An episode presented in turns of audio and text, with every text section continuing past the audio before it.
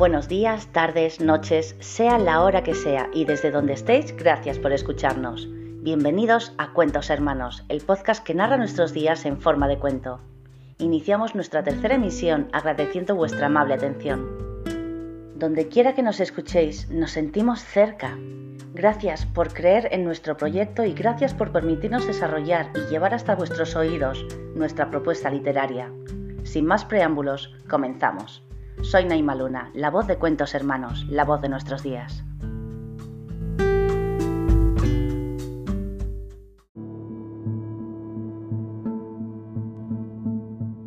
Hola amigos, soy Naima Luna, de España, y llevo escribiendo toda mi vida. Hace unos años autopubliqué un libro de relatos cortos titulado Lamentos de un espejo roto, algunos de los cuales podéis encontrar en mi canal de YouTube La burbuja de Naima. Y ahora estoy aquí para presentaros más historias, tanto mías como de los creadores del programa Cuentos Hermanos, que estoy segura disfrutaréis en cada uno de los episodios. Gracias por escucharnos.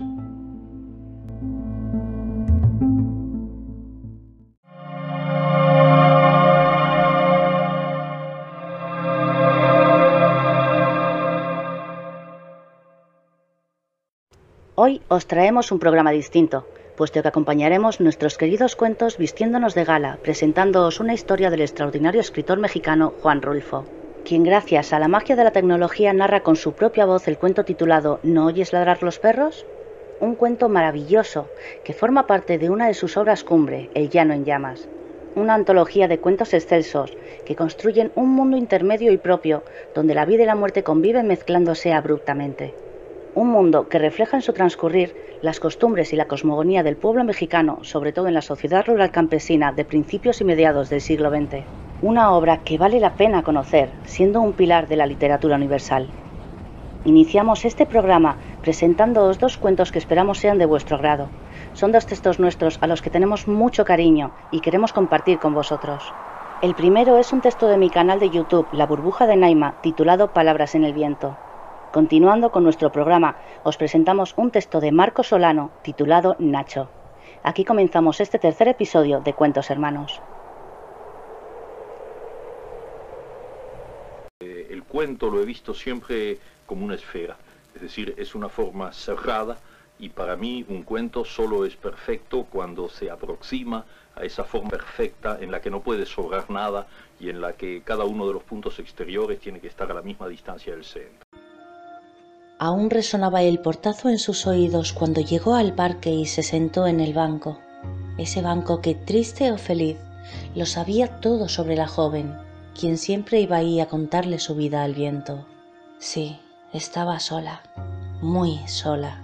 Tras comenzar la guerra, todos los jóvenes de su edad habían desaparecido del pueblo, unos para huir, otros para luchar y las chicas de su edad eran todas señoritas destacadas cuya apariencia era de diez años más que la suya, con la ropa, el maquillaje y el comportamiento que mostraban en público.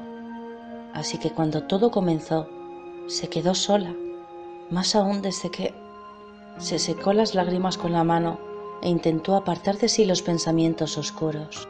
Ya había demasiada oscuridad en su alma. Solo deseaba que todas las palabras que el viento recogía en sus alas le llegasen a él, estuviese donde estuviese. Buenos días. ¿Te importa que me siente? La voz surgió de detrás de ella. Se giró con una sonrisa amable antes de responder, a pesar del odio y la tristeza que llenaban su día. Claro. La palabra murió en su garganta. Ante la muchacha se encontraba un soldado que parecía necesitar desesperadamente un buen plato de comida caliente y una cama. Pero era él, era Tom, su Tom. Cuando él la miró, la misma incomprensión cubrió su rostro. Hannah le hizo un hueco mientras intentaba que su corazón dejase de saltarse los latidos. ¿Cuánto tiempo hacía? ¿Cuántos años habían pasado desde que el joven se fuera obligado a luchar en una guerra que ni siquiera era suya. ¿Cuándo has vuelto? preguntó al fin con voz frágil. Yo... yo no sé. Parecía aturdido. Eres tú, ¿verdad? ¿De quién debo despedirme? Hannah lo observó contrariada. ¿Qué le ocurría? Quizás sufrió alguna herida que lo dejó desorientado. Tom, soy yo, Hannah. ¿Qué te pasa? Él no respondió. Probó de nuevo, sin apartar sus ojos castaños de los verdes de él. ¿Por qué has vuelto? ¿Ya te dejan volver a casa? ¿Ya ha terminado la lucha? La lucha, sí, mi lucha ya terminó, respondió el joven soldado, apenas un niño, de manera enigmática. Ya lo recuerdo. Por eso estoy aquí. Entonces, ¿te quedarás conmigo? preguntó Hannah con la ilusión traspasando su voz. No, no puedo quedarme contigo, Hannah. Desvió la mirada al pálido manto de nieve que cubría el parque, tan hermoso en aquella época del año, tan tranquilo. Tampoco debería estar aquí, pero tenía que despedirme de ti tenía que verte una vez más y decirte cuánto te amé, cuánto te amo todavía, y necesitaba ver en tus ojos que también tú me amaste. Hannah lo miró sobresaltada sin saber muy bien qué decir. Nunca se habían llegado a sincerar, aunque de sobra sabían lo que significaban el uno para el otro. Tom, claro que te amo, alcanzó a decir con las lágrimas escapando de sus preciosos ojos, dejando un ligero escozor allí por donde pasaban. ¿Cómo no podría? El joven esbozó una sonrisa triste y sus ojos se empañaron con el velo de la añoranza. Hannah apoyó la cabeza en su hombro. Tom, ¿por qué tienes que irte? ¿Por qué no puedes quedarte conmigo? Él le besó la cabeza sintiendo la suavidad de su pelo en los labios, porque tú ya no estás, porque tú ya te has ido, dulce Jana. A la joven se le congeló la sangre en las venas con esas palabras y con la avalancha de recuerdos que trajeron con ellas. El portazo, la bañera, la sangre, el parque. El portazo, la bañera, la sangre, el parque porque ahí era donde acababa todo, ¿verdad? Cuando la sangre teñía el agua y su vida se escapaba, ahí era donde su mente iba a pasar sus últimos momentos, donde el viento recogía silencioso su último adiós a aquel de quien ahora se despedía cara a cara. Sé que solo es un sueño, continuó él, mientras Hannah asimilaba lo que en realidad ocurría. Pero también sé que estás aquí, conmigo, y espero que estas palabras te saquen del bucle en el que estás sumida y te ayuden a avanzar al fin. Tom cogió aire. Te siento, te amo y te libero. Adiós, mi dulce Hannah. Espérame al otro lado y renaceremos juntos de nuevo. El susurro del viento acarició sus labios mientras dormía recogiendo las palabras y llevándoselas a ella, dejando un rastro amargo, pero limpio al fin. Cuando Tom despertó, por una vez en mucho tiempo no estaba envuelto en sudor. Se sentía bien, liberado y en paz. De algún modo sabía que Hannah había avanzado al fin, dejando todo su dolor, toda su rabia y toda su desesperación perdidos en el tiempo, donde nunca más la volverían a alcanzar. Se lavó la cara y se miró en el espejo. Algo en sus ojos había desaparecido. La oscuridad y la tristeza que allí habitaban desde la muerte de Hannah se habían ido por fin. Ambos eran libres ahora. Tras meter la última mochila en el maletero del coche, antes de abandonar ese pueblo para siempre, se giró, lanzó un beso al viento y de nuevo esas palabras abandonaron sus labios en silencio. Adiós, dulce Jana.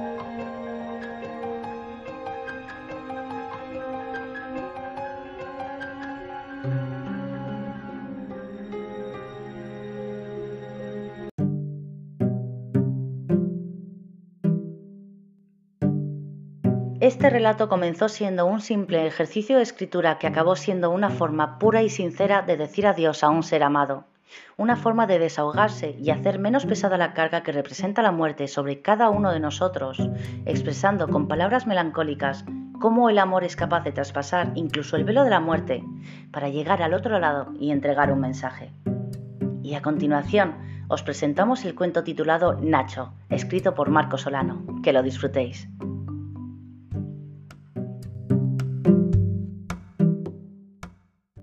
Caso del cuento, tiene que existir desde la primera palabra, tiene que estar ya de alguna manera eh, contenida la última, aunque en mi caso yo nunca la sé.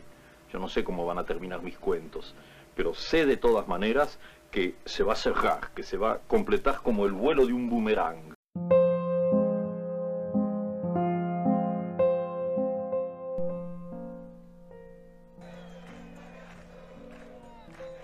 Nacho, cuento de fútbol. Ahora verás, Nacho tiene por lo menos 35 años jugando. Imagínate eso, 35 largos años jugando. Yo lo conocí cuando apenas empezaba. Parecerá esa una frase hecha, propia de los descubridores de Cuauhtémoc Blanco de Maradona, pero es cierto, yo lo conocí en el principio. Él era uno de esos niñitos que abundan por allí en las periferias, muy flaquito y desnutrido, escuálido. Recuerdo que tenía unas manchas amarillas en sus mejillas, que contrastaban con su piel morena, casi roja bajo el sol. Él venía todas las tardes eso de las tres y media, siempre con su bendita pelota bajo el brazo. La pelota hecha a hilos nomás. Parece ser que la encontró en la basura y que él y sus hermanos decidieron arreglarla. Pero esa pobre pelota poco a poco iba deshaciéndose en su peregrinar contra el asfalto. Pero eso a Nacho parecía no importarle. Él la amaba, la cuidaba como cuidan esas abuelitas de sus plantas. Y vaya si Nacho sabía cómo tratar a la pelota. Rara vez lo vi meterle un puntapié. Siempre la tenía bajo la suela. Cuando no, pues la traía pegada en el empeine, así como dormida. Cuando por fin se separaba de ella, pues era nada más para dejarla quietita, casi muerta bajo el arco. Entonces él la depositaba así como se deja un bebé a la hora de la siesta en su conita. Así era él, nada más y nada menos que el dueño del destino de la bola, un mago esos, de esos hijos del potrero, un elegido por Dios para jugar a la pelota, para besarla con los pies. No, que va, la escuela jamás volvió. Allí solo iba a dar cátedra en los recesos. Jugaba como un inglesito, el sexto grado en estado puro. Pero pues ya ves cómo son los niños. Nacho no hablaba, era tímido y parecía como mudo. Bueno, él solo hablaba con los pies. Entonces eso parecía que a los niñitos les molestaba y se burlaban de él. Y más que dicen que se desmayaba en la ceremonia de honores a la bandera, pues casi no comía. Por eso lo molestaban. Y por eso yo creo que también pues es que dejó de ir. Eso era sin embargo una cuestión de tiempo.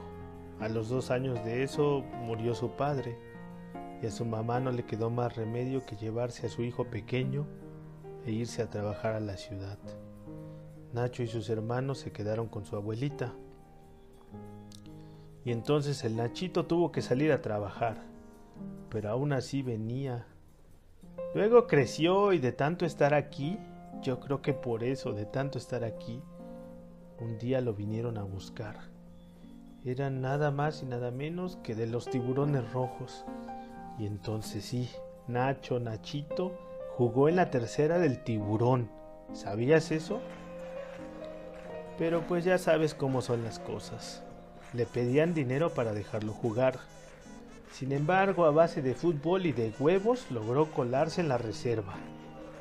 Pero ya sabes, dicen que esos argentinos envidiosos y los brasileños le hicieron la vida de cuadritos. Más tarde, por esos días, su hermano el licenciado, ¿te acuerdas de él? Pues él ya trabajaba en Tamsa. Entonces, pues movió sus palancas y al Nachito le consiguieron un puesto en Laguna Verde. Con eso, con ese dinero empezaron a darle juego. Lo malo es que también por aquellos días, pues como siempre, había elecciones. Entonces el Nachito y su hermano pues andaban con un candidato de politiquillos. Dicen que luego de un partido de reserva en Coatzacoalcos se fueron de peda con el candidato. Y nomás se fueron a matar. Su hermano se salió de la carretera cerca de Paso del Macho. Eso dicen. Por eso le quedó la pierna así. Ya ves cómo se le traba la rodilla. Y pues así no hay forma de jugar, se tiene que parar por varios días y dicen que le duele mucho. No, que va, el tiburón no quiso pagar la operación. Nacho ya no era más de la reserva, no les interesaba y tuvo que volverse para Jalapa. Dicen que por eso comenzó a beber. También empezó a jugar en el llano. Ambas cosas aquí son inseparables el juego y la bebida. Sin embargo, allí fue que se volvió el poeta. Así como le dicen ahora, era el poeta. Imagínate esto. Creo que nadie lo sabe o pocos lo dicen, pero ganó más de 50 ligas, 50 títulos. Se cansó de ganar títulos.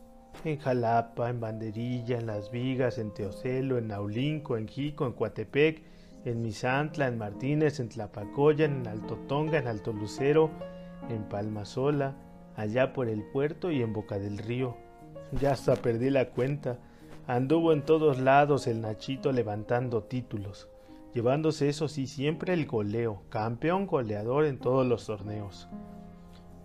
Lo malo es que pues tome y tome aguardiente y llenándose la panza de carnitas, por eso quedó así de gordo. Bueno, eso que te cuento era solo los sábados y los domingos, era como un disfraz. Los demás días, de lunes a viernes, pues él era un don nadie, solo un triste burócrata atrás de un escritorio en la oficina más inútil de la CFE. En fin, dicen por acá que este barrio no ha dado otro como él y que no lo dará. Se cansó de usar la número 10 en Albatros o en el Lagunilla y en el Avenida México, allí firme año tras año, jugando sin rajarse nunca, él solo, sobre el lodo, bajo la lluvia, bajo el sol quemante. El vino después lo dejó cuando hizo a su familia. Se casó y dejó de beber, pero el fútbol jamás, el fútbol es su vida. Imagínate, él quería que su hijo fuera un jugador, e hizo todo lo posible, me consta. Pero Nachito ya tenía otros planes. Se casó y se fue para el gringo. Dicen que el día que se robó a la mujer, Nacho, su papá, dejó de hablarle para siempre. En fin, ya va, ya va a comenzar el partido. No, olvídate, tantas cosas que tengo que contarte. La primera, la primera cosa que quiero que sepas es que ese gordo, calvo y viejo que apenas si puede ponerse su, vendaje, es sin dudas el mejor jugador que yo vi en mi vida.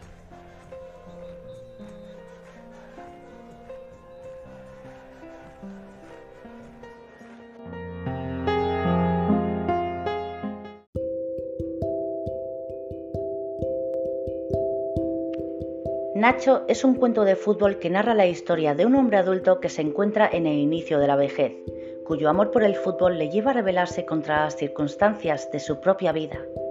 Resistiéndose a abandonar sus sueños en un último y permanente estado de rebeldía, hace hasta lo imposible por seguir jugando fútbol. ¿Será que todos somos hijos de nuestras pasiones? ¿Será que como Nacho, todos esperamos ese liberador pitido inicial que nos desboque nuestra pasión y nuestro deseo de vivir?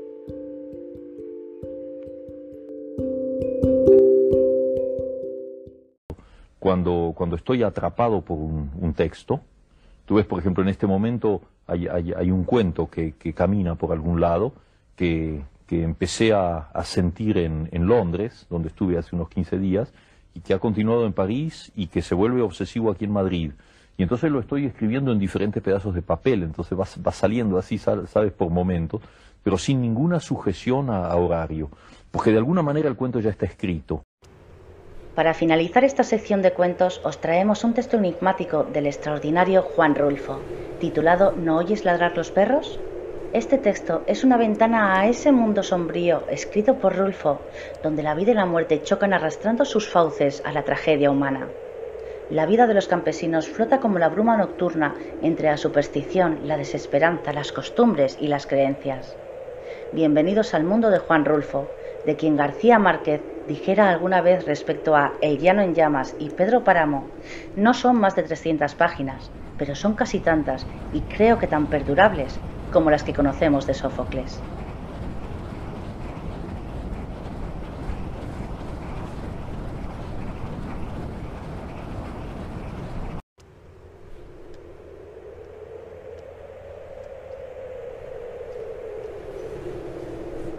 Por ahora quisiera leerles uno de los más breves, quizá, que, que aparentemente no dice nada, pero como les digo, dejo a su juicio, a su amable juicio y a su, generosidad, sean un poco tolerantes conmigo. Se llama No oyes ladrar los perros. Este es un padre que lleva a su hijo sobre los hombros, a su hijo herido, dedicado el hijo a, asaltantes de caminos. Y entonces este, alguien le ayuda a echárselo en los hombros y va con él hacia un lugar para que lo curen de de sus heridas. Como él no oye, debido a que va cubierto por las piernas del hijo, él dice, tú que vas allá arriba, Ignacio, dime si no oyes alguna señal de algo o si ves alguna luz en alguna parte. No se ve nada. Ya debemos estar cerca. Sí, pero no se oye nada. Mira bien, no se ve nada. Pobre de ti, Ignacio. La luna venía saliendo de la tierra como una llamarada redonda. Ya debemos estar llegando a ese pueblo, Ignacio. Tú que llevas las orejas de fuera, fíjate a ver si no oyes ladrar a los perros. El viejo se fue reculando hasta encontrarse con el paredón y se recargó allí sin soltar la carga de sus hombros. ¿Cómo te sientes? Mal. Allí estaba la luna enfrente de ellos, una luna grande y colorada que les llenaba de luz los ojos y que estiraba y oscurecía más sus sombras sobre la tierra. Este no es ningún camino. Nos dijeron que detrás del cerro estaba Tonaya. Ya hemos pasado el cerro y Tonaya no se ve, ni se oye ningún ruido que nos diga que está cerca ¿Por qué no quieres decirme qué ves? Tú que vas allá arriba, Ignacio. Bájame, padre. ¿Te sientes mal? Sí. Te llevaré a como de lugar. Allí encontraré quien te cuide. Dicen que allí hay un doctor. Yo te llevaré con él. Te he traído cargado desde hace horas y no te dejaré tirado aquí para que acaben contigo quienes sean. La luna iba subiendo casi azul sobre un cielo claro. La cara del viejo, mojada en sudor, se llenó de luz. Escondió los ojos para no mirar de frente, ya que no podía agachar la cabeza agarrotada entre las manos de su hijo. Todo esto que hago, no lo hago por usted, lo hago por su difunta madre, porque usted fue su hijo, por eso lo hago. Es ella la que me da ánimos, no usted. Comenzando porque a usted no le debo más que puras dificultades, puras mortificaciones, puras vergüenzas. Sudaba al hablar, pero el viento de la noche le secaba el sudor y sobre el sudor seco volvía a sudar. Me derrengaré, pero llegaré con usted a Tonaya para que le alivien esas heridas que le han hecho Y estoy seguro de que en cuanto se sienta usted bien volverá a sus malos pasos. Eso ya no me importa. Con tal que se vaya lejos, donde yo no vuelva a saber de usted, con tal de eso. Porque para mí usted ya no es mi hijo. Lo dije desde que supe que usted andaba trajinando por los caminos, viviendo del robo y matando gente. Y gente buena. Desde entonces dije, ese no puede ser mi hijo. Mira a ver si ya ves algo o si oyes algo. Tú que puedes hacerlo desde allá arriba porque yo me siento sordo. Te digo que no veo nada. Peor para ti, Ignacio. Tengo sed. Aguántate. Ya debemos estar cerca. Lo que pasa es que ya es muy noche y han de haber apagado la luz en el pueblo. Pero al menos debías de oír si ladran los perros. Haz por oír. Me acuerdo cuando naciste. Así eras entonces. Despertabas con hambre y comías para volver a dormirte. Y tu madre te daba agua porque ya te habías acabado la leche de ella. No tenías llenadero y eras muy rabioso. Nunca pensé que con el tiempo se te fuera a subir aquella rabia a la cabeza, pero así fue. Tu madre, que en paz descanse, quería que te criaras fuerte, quería que cuando tú crecieras irías a ser su sostén. No te tuvo más que a ti. El otro hijo que iba a tener la mató y tú la hubieras matado otra vez si ella estuviera viva a estas alturas. Sobre su cabello sintió que caían gruesas gotas como de lágrimas. ¿Lloras, Ignacio?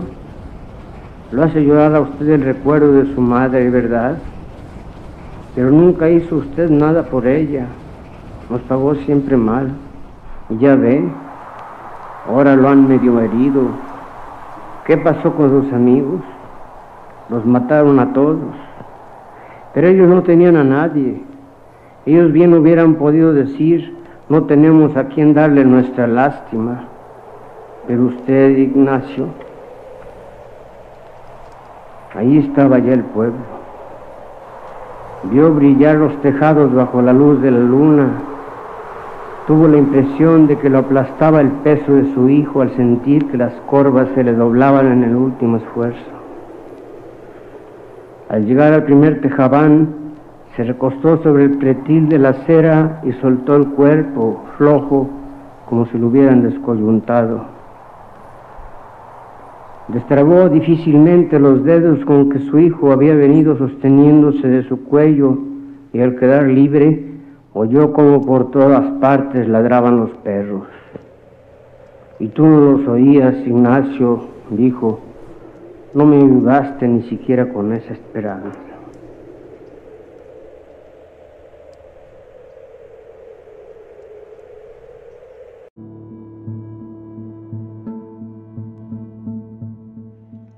Aquí terminamos con este viaje, un viaje a través del cuento, esperando que estas historias hayan sido de vuestro agrado y que las hayáis disfrutado tanto como nosotros. Nos despedimos. Esperamos que nos acompañéis en el siguiente episodio de Cuentos Hermanos, el podcast que narra nuestros días en forma de cuento.